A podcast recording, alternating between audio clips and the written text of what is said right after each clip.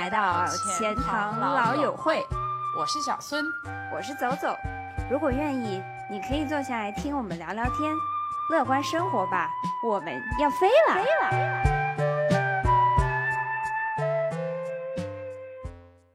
那我们再硬扯回话题的话，所以你学无人机是去拍什么？是不是因为你研究的对象刚好是比较大型的动物，所以？无人机可以拍到它们，不然如果你只是看个小虾小鱼，你根本也拍不到。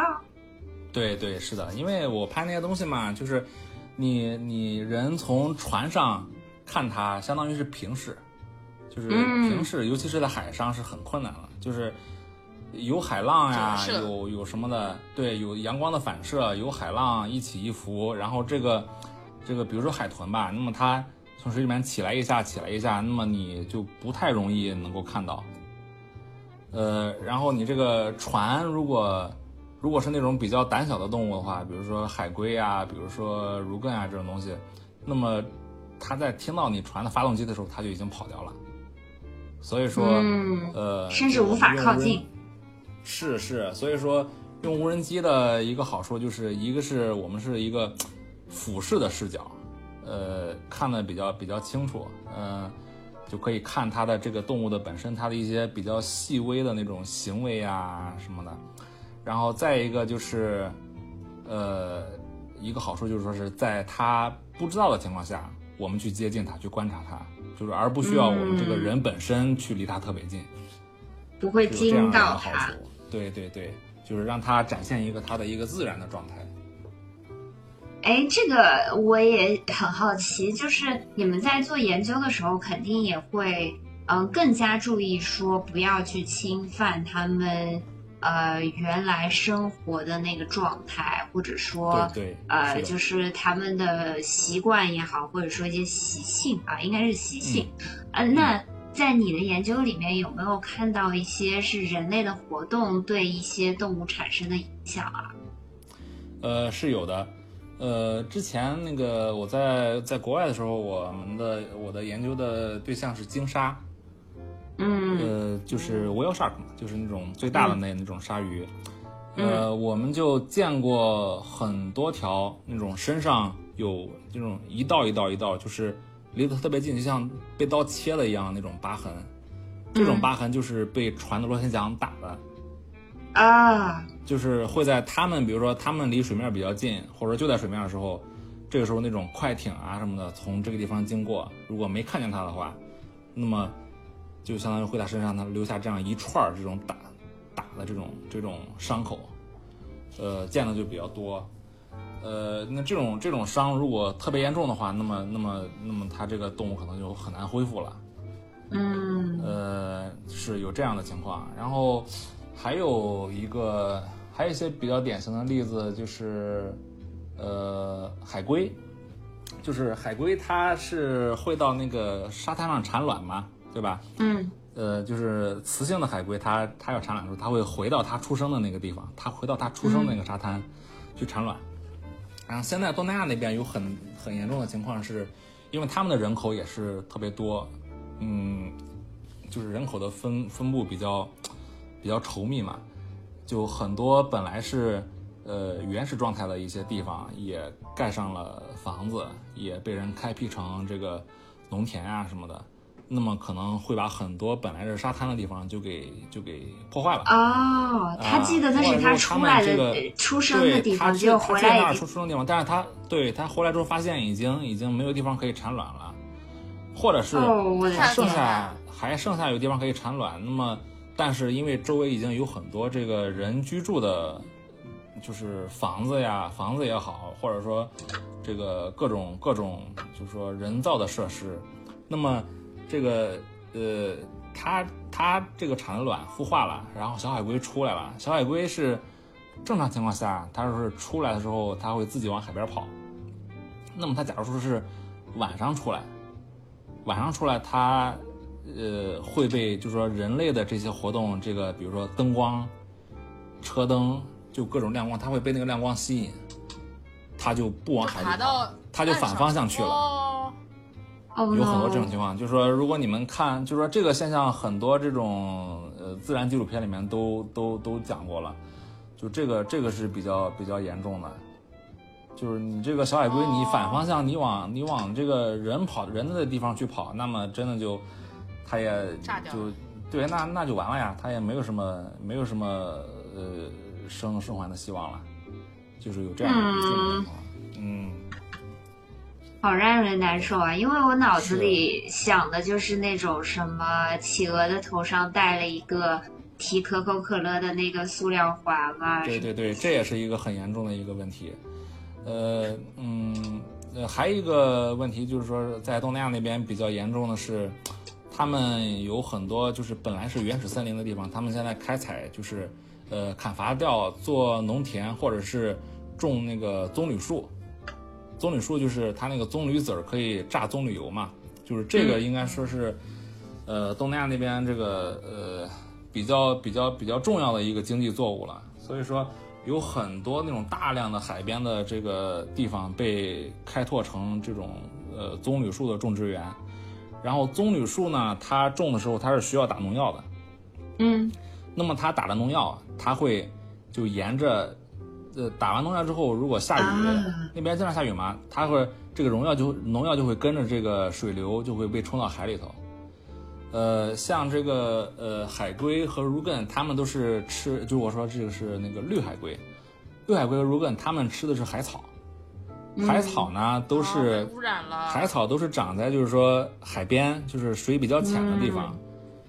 然后这个时候就说我们我们这个呃。调查的这些点里面，其中就有一个特别明显的一个区域，就是这个地方的海草，它上面正对着一大片这个棕榈树的种植园。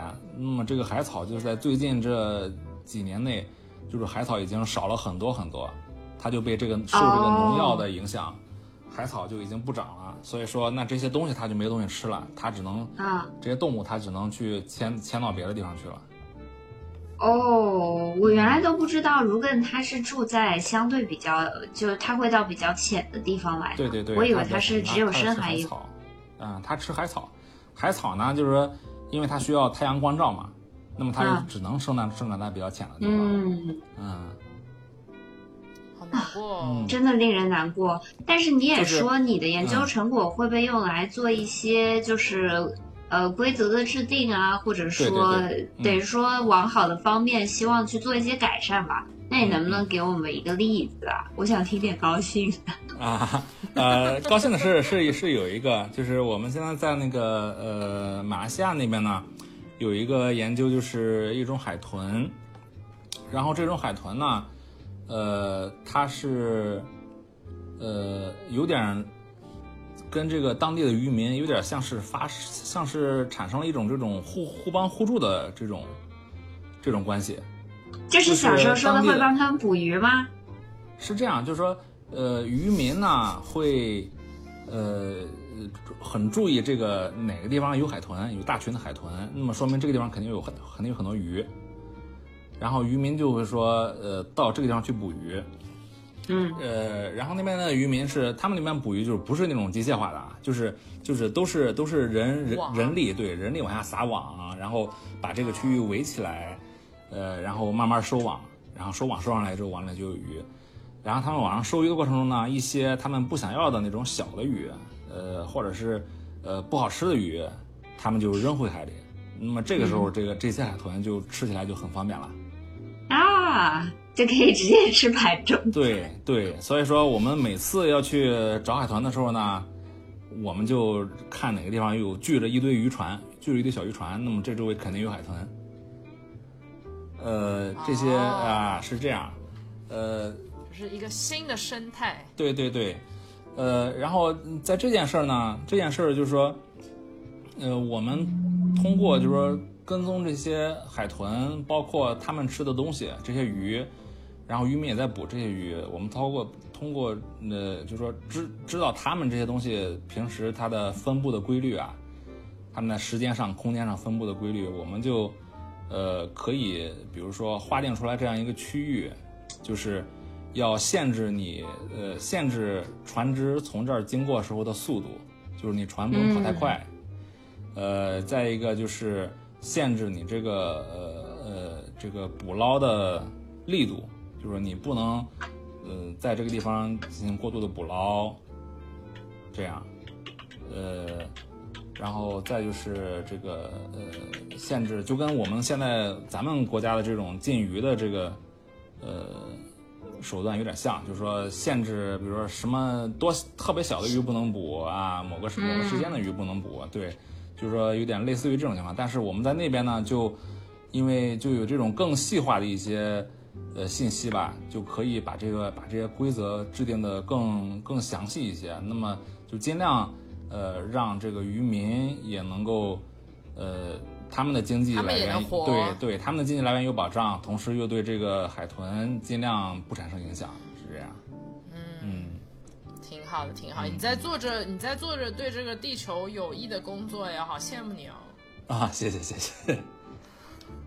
对啊，我觉得老孙的。老孙的工作就是因为我觉得就是工作对，而且就是你一路过来也不是一个非常轻松的，或者说是一个传统的路径嘛。尤其加上大学、硕士都有一些劝退的 经历，嗯，对。那那你一开始是怎么样想要选学这个专业？你你本科在选这个的时候是一个。conscious decision 吗？是你觉得我想要学这个才学的吗？因为我觉得很多人本科其实根本不知道自己在干嘛。呃，我当时应该算是算是在，就是说是自己的一个选择吧。因为就是我是青岛人嘛，呃，从小是几乎是吃海鲜长大的。呃，不是吃海鲜，就是说，呃，我我我的我的意思是从小就是只要有时间，周末呀、假期啊，那么就一直都在海边玩。嗯哦，好羡慕。对对，一直在海边玩，那么就就我真的是比较有感情的，呃，就是从小一直喜欢，呃，后来就是在这个高考完那个呃报志愿的时候，所以就就呃在在我能够选择的范围内啊，就是不是不是特别好的学校，这个范围内就是看专业的时候，那么呃当时就看到有有这样一个相关的一个一个专业。然后就就报了，后来那个分数，呃，就是这样，他那边录取的时候就，呃，恰好就在这个专业把我录进去了，然后我就我就去了，对就这样。好羡慕命运的注定。对对，当时当时也也也报了一些其他的，就是说那种比较正常的专业嘛，什么什么计计算机啊，什么什么东西的，但是后来恰好都没录上，只录了这一个，然后我就正好正好做了这行。哇，真是命运一般的。是是。哎，那你们这个行业就是性别比例？因为听你这么说，我感觉 就是你知道，我也哎，我这种话我都不知道怎么说。对，讲出来又觉得好像对女性不是很公平。是几几乎是男女是一样的。哇哦，真的好先进的行业。嗯，对，呃，就是。呃，我我待过的这些学校啊，研究所基本上这个，嗯，学生的学生来讲，研究生来讲，男女的比例基本上是一样，有的时候女生还要更多一些。啊，是这样哦，没有想到哎。然后就是说，呃，有一点是，就是说，呃，这种野外的工作、出海的工作，还是会尽量让男生去做。就是，呃，有的是这种。你这个导师呀，他会他会觉得，他会觉得女生出去呃心疼一下女孩子，一个是心疼，然后有的时候觉得不方便啊，因为哦也是，毕竟男的多是吧？对对对对，尤其是这种小小船啊、小渔船，实际上真的是，呃，可以说自古以来是船上是没有女的的。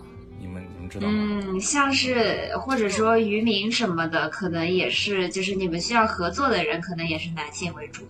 对，也是男性为主。然后有很多地方的渔民，他们是有一些这种流传下来的那种迷信的想法。对，迷信想法是说女的是不让上船。哦，我好像有听说过。灾难的。对对对，有这种情况。然后呃，从比较实际的情况来讲呢，这种小渔船条件很差。差到什么地步呢？它是没有厕所的，啊，你就直接撒海里。对，我刚才想的就是，如果一个女生要在一条船上来三次大姨妈的话，就觉得好麻烦呀。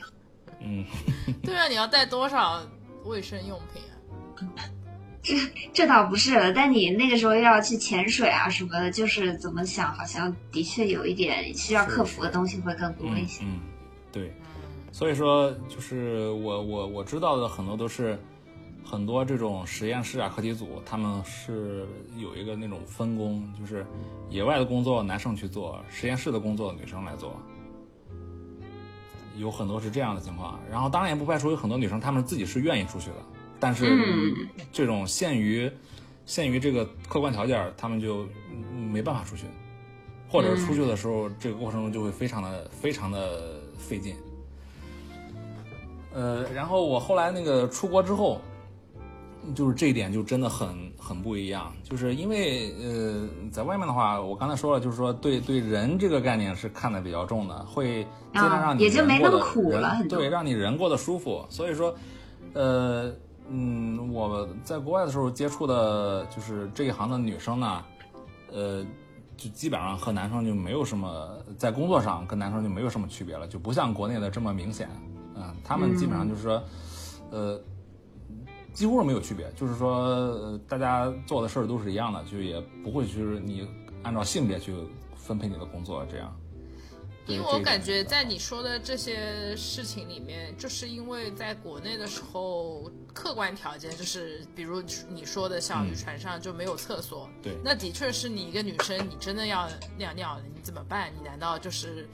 屁股墩儿往外面一放，对对对。但是如果你已经你什么东西都有，比如说你有厕所，你只是你一个个人最基本的 privacy 保证了，那其实也不是做什么，其实是不要紧的，沉重的。一些客观的这个限制就被移除了。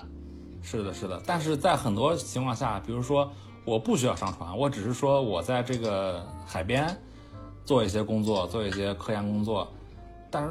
有时候，即使是这种情况，这种这个导师呀什么，他也是愿意让男生去干，就是他们他就是对他就已经有了这样一个固定的思维了啊。呃，我我印象比较深的是，当时我在那个考研参加呃这个面试的时候，考研面试的时候呢，我们就是呃坐在外面这个等着嘛，等着就是一个一个人进进去面试，呃。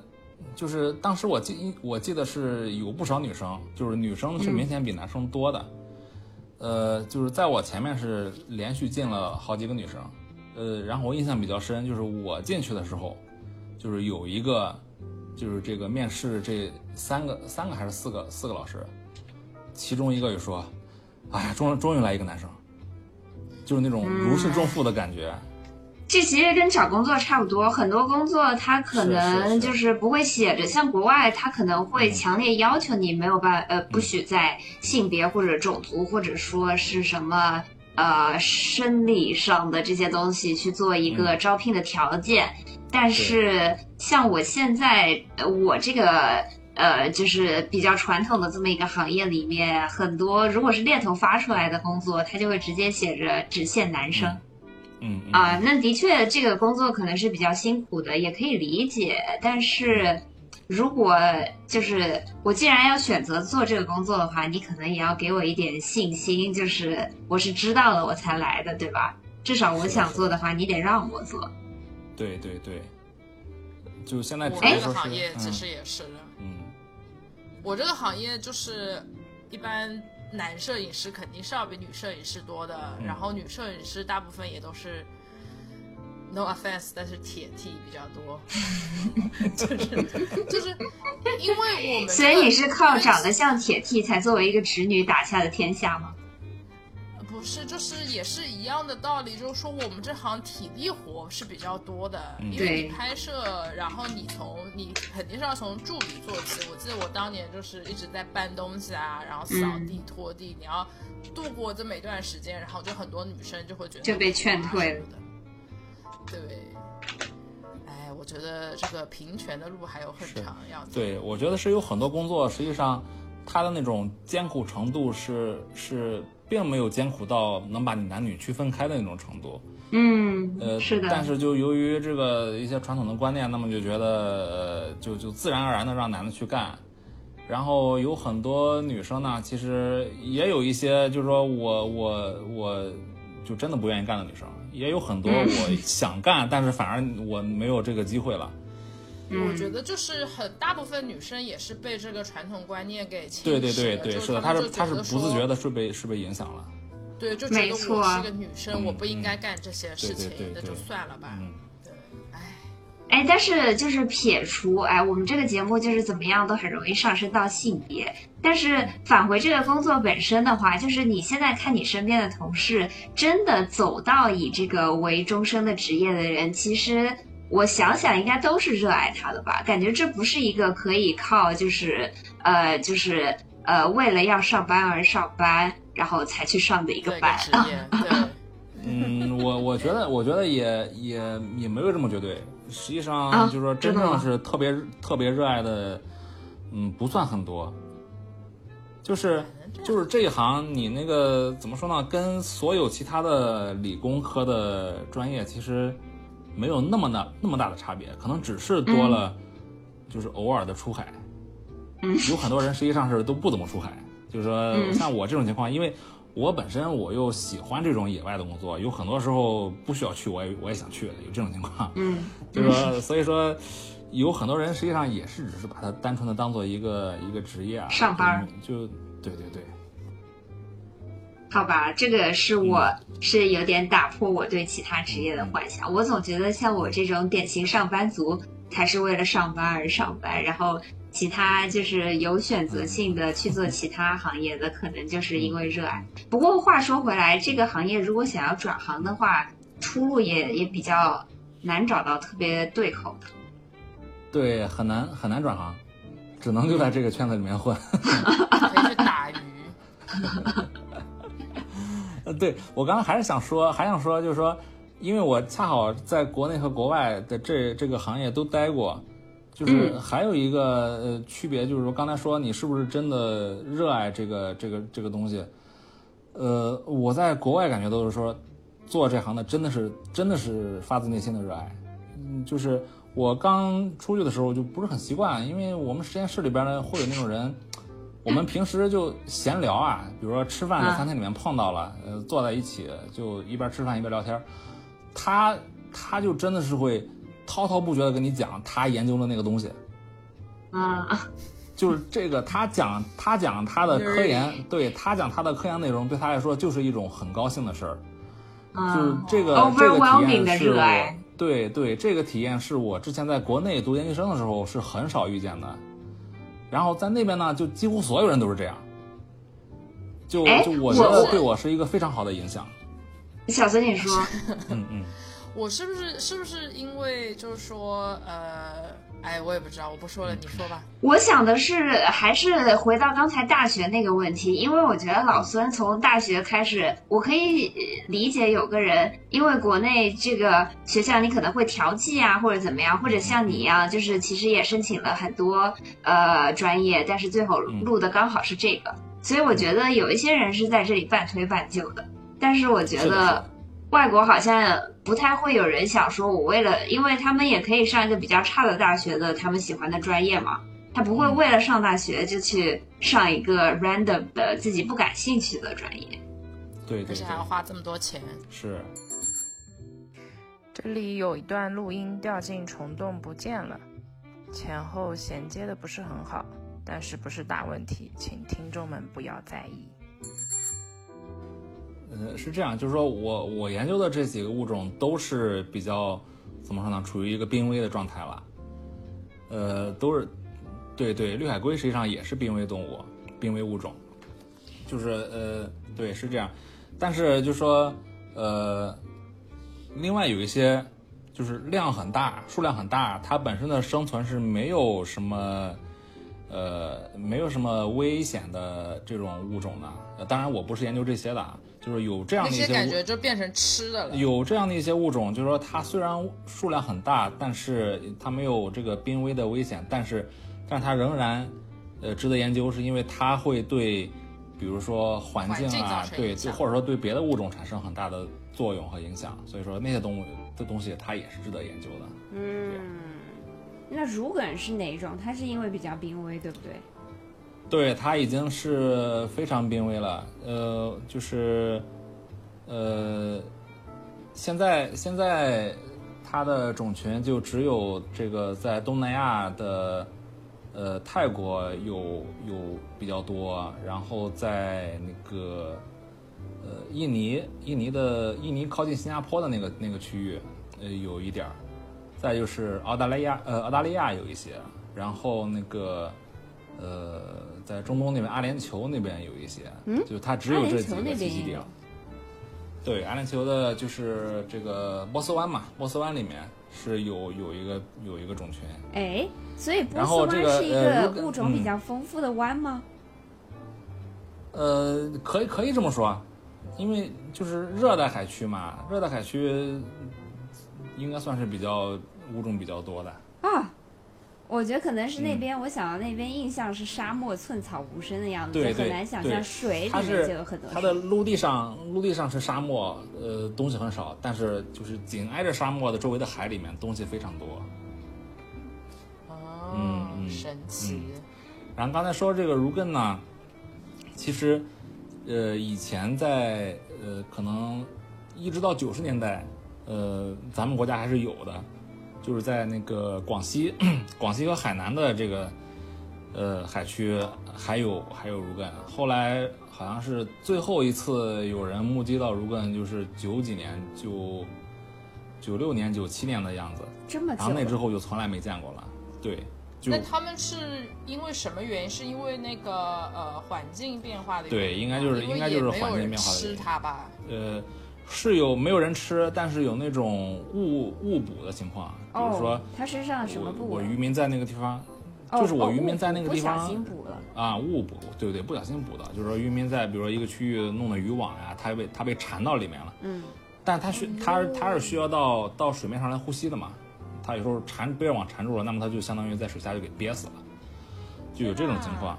然后，但是其实最主要的还是它的它的这个生存的地方的，它这个栖息地的环境的破坏，就是它需要吃海草，那么海草没了，它就没东西吃了，它就没地方去了。那可能它有的能够沿着海岸线跑往往哪儿往往越南跑，那有的可能没有跑的就就就没有东西吃了，就慢慢就死掉了。这让我想起最近在那边的大象哎。是是是，他们就是一样的道理，就没有东西吃了，它只能，它待在原地只能挨呃只能饿着，它就只能往别的地方跑去找吃的。对对对，广西那边到现在，它仍然是有这样一个区域，是叫这个，呃，广西呃广西合浦呃如艮自然保护区。但是这个保护区已经已经有已经有二十多年没有见过如艮了，应该是就就不会有了。哦，哎，那有见过什么？就是以为已经在这个地方灭绝了，后来我又要找一点好消息来来平复一下自己的心情。有没有这种以为它已经不见了，后来又看到的那种喜悦啊？因为我连看到这些新闻，我都觉得非常高兴。嗯嗯嗯嗯嗯，呃，没有，找补失败。真的是，就是现在这样一个，现在这样一个，就是我们现在这个地球，就真的是你要去找一个关于自然方面的好消息，真的是很难找到好消息。哎呀，哎呀，太难受了。对，因为它是就是人类人类的开始开始活动以来，这么多年一直处在一个一直在倒退，一直在倒退。那么你真的很难去找到一个好消息。那你有没有见过一个物种的灭绝啊？就是在你的学术生涯中，呃，我我没有没有见过，啊，那那还真的也算是找补一下，就是 那最好的消息。我觉得我觉得说，我觉得你一个人你的研究的这个物种啊，或者说这个这个领域，有一个东西是在你这个研究的过程中灭绝了，那真的是太惨了，悲对呀，一辈子的伤疤。应该让你会没有动力去做其他的事。对，但但但是但是我是我知道有这样的例子，就是就是长江里面的这个白鳍豚啊，嗯，知道吧？啊，这个我觉得算是比较有名的。对，是很有名。它但是它白鳍豚现在应该是应该是已经灭绝了。多少年没有看到了？有，应该有。接近十年了吧？哦，嗯，就是前几年、前两年，呃，有这方面的学者，就是他们通过调查呀，通过什么的，就是，就是基本上就推断，已经、已经、已经这个物种已经灭绝了。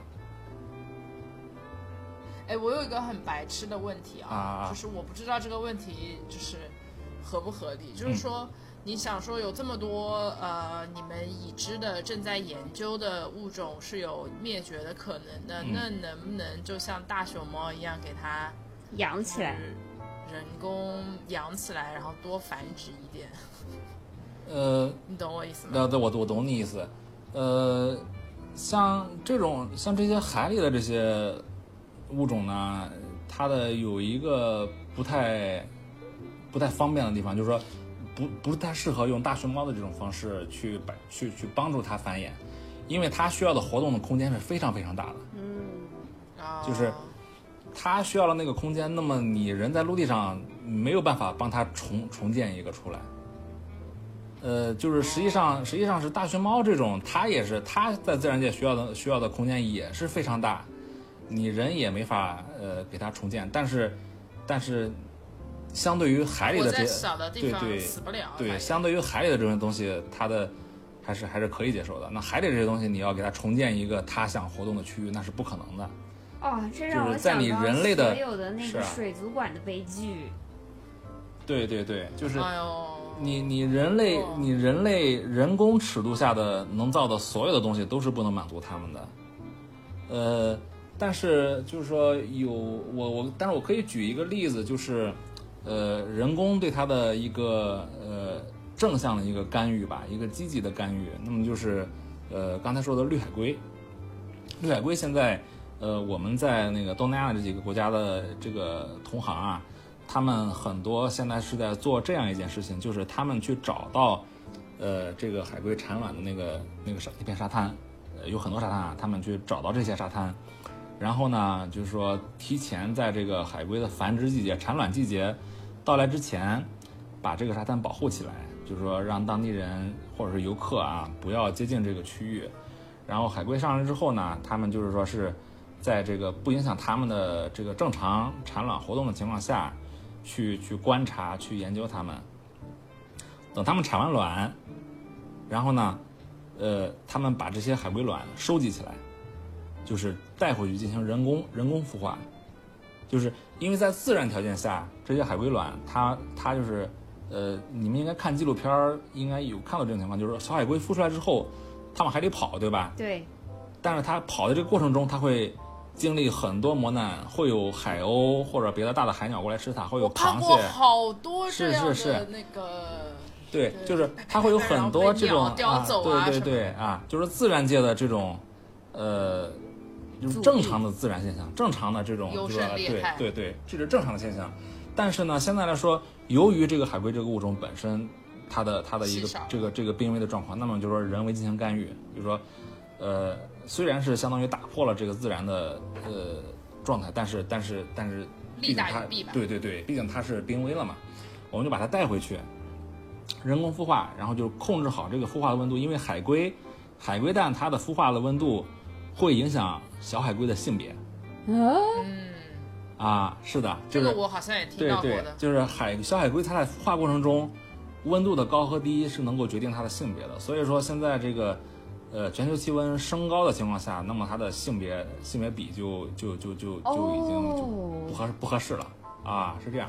所以说人工繁殖呢，把它带回去，把它控制在合适的温度，让它有一个合适的性别的比例，同时就是。保证这个对，保证它能够都能够完好的孵出来，然后对我们，然后孵出来之后呢，呃，很多情况下会把这些小海龟稍微养大一点，让它们的这个抵抗力能够强一些，能够保护自己能力强一些。养大一点之后，放回去之后对对对啊，然后就说稍微大一点，然后把它放回海里，那么这样就是保证它的就是这个一批产一批卵的成活率会比自然条件下要更更高一些。嗯，就是。啊，是是这样一个，他们现在有很多很多的这个同行是在做这样的一个工作，已经形成一个形成一个常态。对，形成一个 不是产业链，就是形成一个常态了。哎哎，对对对，你说反你说产业链其实也对，就是呃，他们做一些非做，他们会在做一件非常好的事，因为那边很多游客嘛，就是说，我刚我之前也提过这个事，就是说，对对对对，就是游客是可以去付费参与参与的参与这些。呃，保育活动的，我就想说，我在高中的时候就有看，我可以，它是号称是一个呃志愿者项目，然后但是其实就是你在暑假的时候你自己付钱，然后飞去哥斯达黎加，我记得是，然后就是去做这些保育的事情，但是你自己去支付食宿的这么一个费用。然后让你感觉到自己做的是不是去过啊？走走。呃，但是我去的是非洲，我去的加纳，然后做的是人文相关的，没有去海龟的那个。但是同一个机构也有提供狮子，没有 加纳没有狮子。我以为加纳在西非，但是我在 加纳第一次看到了长在这个植物上的那个小菠萝。OK。非常题外话，长长在长在植物上的小有有其他的菠萝长在不长在植物上吗？就是 其他的长在超市的货架上。啊啊啊啊！但是这就是一个刚才刚才老孙说的那种，就是让志愿者来做这个当做旅游。就是说这个呃游客或者说志愿者也好，游客也好，他们呃付一定的费用，然后有他们有这样一个体验，也可以。就是说带来的这些费用，这些这个资金可以反过来用于对继续这个项目的工作，对对对，就是这样。他们他们经营这件事还是挺不错的。这是在哪里啊？哪些地方有啊？泰国有吗？泰国有，泰国的那个普吉岛就有。泰国普吉岛它有一个这个叫什么呃普吉海洋生物中海洋生物中心，就是就是普吉岛的那个水族馆，你知道吧？水族馆就是这个研究中心做的，就是在这个普吉岛的最南边。那个地方，那我下次去问你，我想去。嗯，可以，呃，那儿是有这样一个。然后我另外一个比较熟的是马来西亚的热浪岛，马来西亚的热浪岛就是那个 Redang Redang Island，呃，它那个岛上有一个有一个这种，也是有一个这种海龟的保育项目，也是面向游客呀、志愿者啊。应该都是可以参加的。哎，那像这样子有保育项目的地方开的水族馆，是不是它在里面的动物其实都是 rescue 来的，就不是它通过交易买来的？还是说它是一个商业的地方，它也顺便做？它它它仍然是一个商业的地方，但是它会更注重一些这方面的，就是伦理上的伦理上的问题。他们不会去呃买那种，比如说呃濒危的动物，或者说是。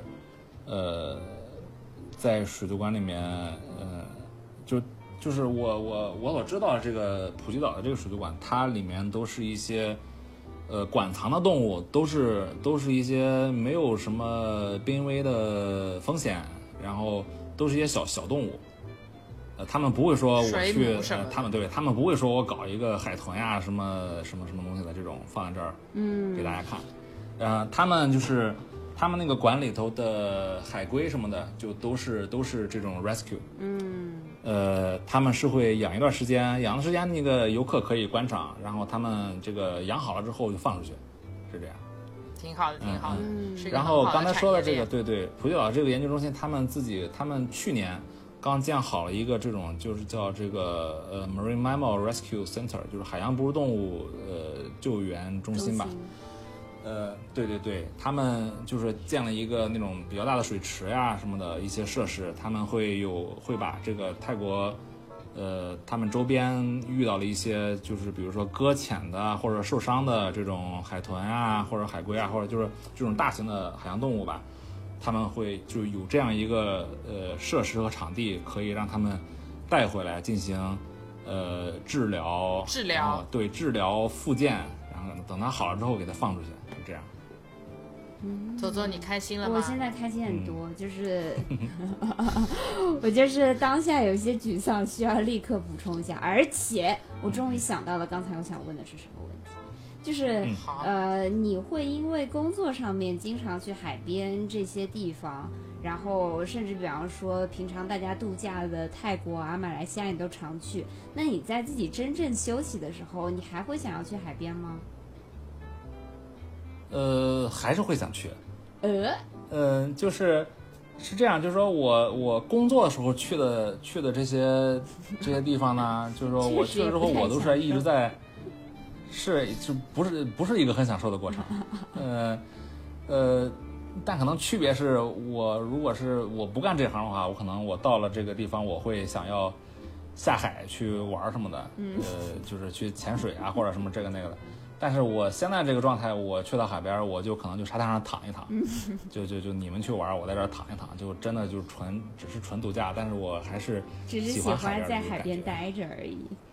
对对对，我觉得我可以讲一个比较 related 的事情，就是我以前是在我以前有个摄影工作室是在一个商场里面，嗯，然后那个商场就是杭州市中心比较一个比较就是人流量比较多的商场，所以你。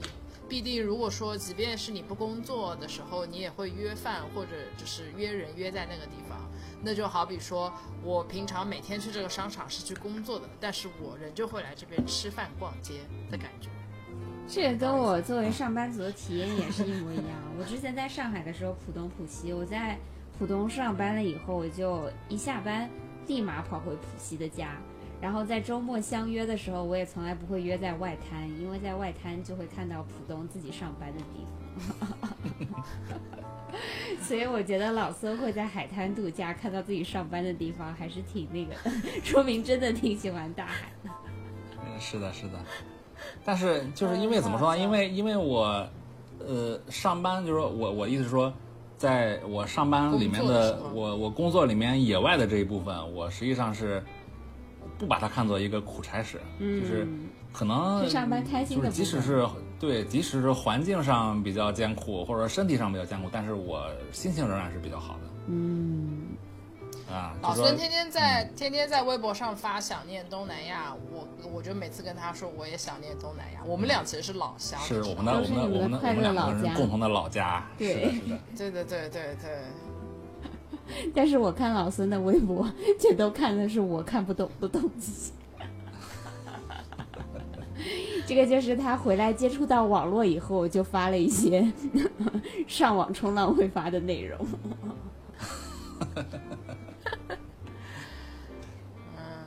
泽泽，你还有什么问题吗？我想问的问题都问完了，但是我觉得很好玩，我下回还想再跟老孙聊天。可以，好的，嗯，老孙，你还有什么想分享的？就是我们没有问到，但是你觉得就是说讲给外行人听会觉得很有趣的事情。呃，很有趣的事情，或者你的作为就是一个热爱海洋的人，想对就是普通民众的一些忠告。我真的我愿意去做一些为 为海洋更好的事情，但我不知道我要干嘛。是，我觉得谈到谈到这个事情的话。呃，可能又会说的比较悲观，还要说吗？说吧，说吧，反正 反正也到这个点了，对我可以接受。是，就是嗯嗯，从从我的我的观点来讲是，就是说咱们普作为普通人啊，普通人就是说消费者和和就是说呃一个一个独立的人，我们能够做到的一些事，没有什么能做的。对，就是我们是有很多可以做的。但是你做的这些事其实产生不了多大影响，就是就是是真的是很很很消极的一件事情。嗯，就是因为你可以想一想，就是说我们日常生活中，比如说我们少用塑料，呃呃，比如说我们呃坐公共交乘坐公共交通，比如说你通过对你通过这些，你能够减少的。比如说塑料的废物，假如说你平时啊，我说的夸我对我说的夸张一点，你每天我每天扔五个塑料袋，扔十个塑料袋，我现在一个都不扔，那么你十个塑料袋，一年三百三百多天，那么就三千多个塑料袋，这三千多个塑塑料你团成一块儿，能有多大呢？没多大，是不是？嗯。那么你你相对于这个工业界，工业界对对自然环境造成的那些损害，你。你自己费了这么大，费了半天劲，呃，减少了这点损害，真的是不值一提。就是哪怕是你全人类，就是你整所有人，全世界的人，你每个人都做到自己能做的那一点儿。但是你做了这些事儿是是在你这个消费的这个这个整个这个人类的大消费的末端的末端，你是最后一环。marginal 的改变非常的小。对你减少这，但是但是你最大的那些东西是最大的影响，最大的对自然产生最大影响的那些东西是支撑着你个人的，对，是支撑着你整个人生命的这些东西。嗯，电、汽油，是不是？所有的这些东西，呃，你还不能，你还你还离开不了他们。但是这些东西在生产过程中产生的危害是比你这个作为一个消费者的终端要大的不知道多少倍。哎，这让我想到就是包括就是一些就是我们呃，比方说有一些人他会因为不想要动物。呃，就是受受受虐，然后他就改吃素，然后呃，或者说有一些，甚至我们再上升一点，到有一些人为女权去做一些事情，怎么样？就是当有当有那种就是，呃，他其实并不会对这个世界个人的努力不会对这个世界有很大的影响的时候，我就会觉得会不会只是一种个自我感动的事情？就是你知道，就是。可能世界上多了一个我，但是世界还是这样子。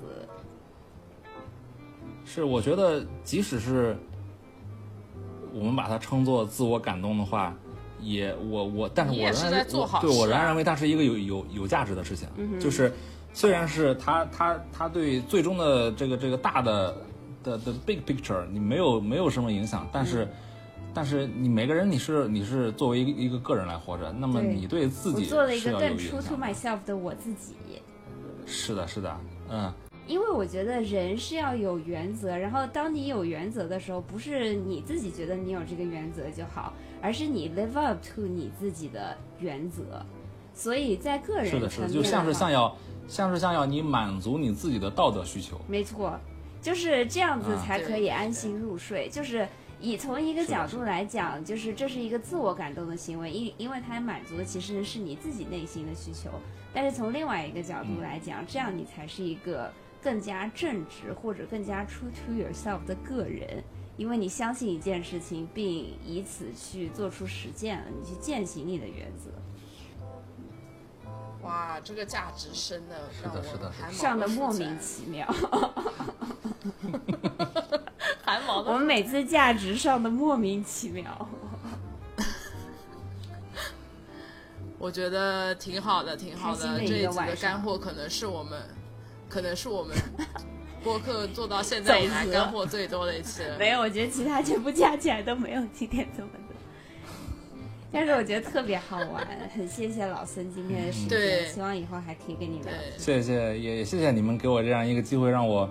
就是有一个机会去审视，对审视这个回顾一下很多事情，我觉得也挺好。你原来已经忘记就着海水吃馒头的记忆了。呃，这个我觉得忘不了，就是说是深藏在心中的某一个角落。然后我这样有一个机会，我再挖出来重新看。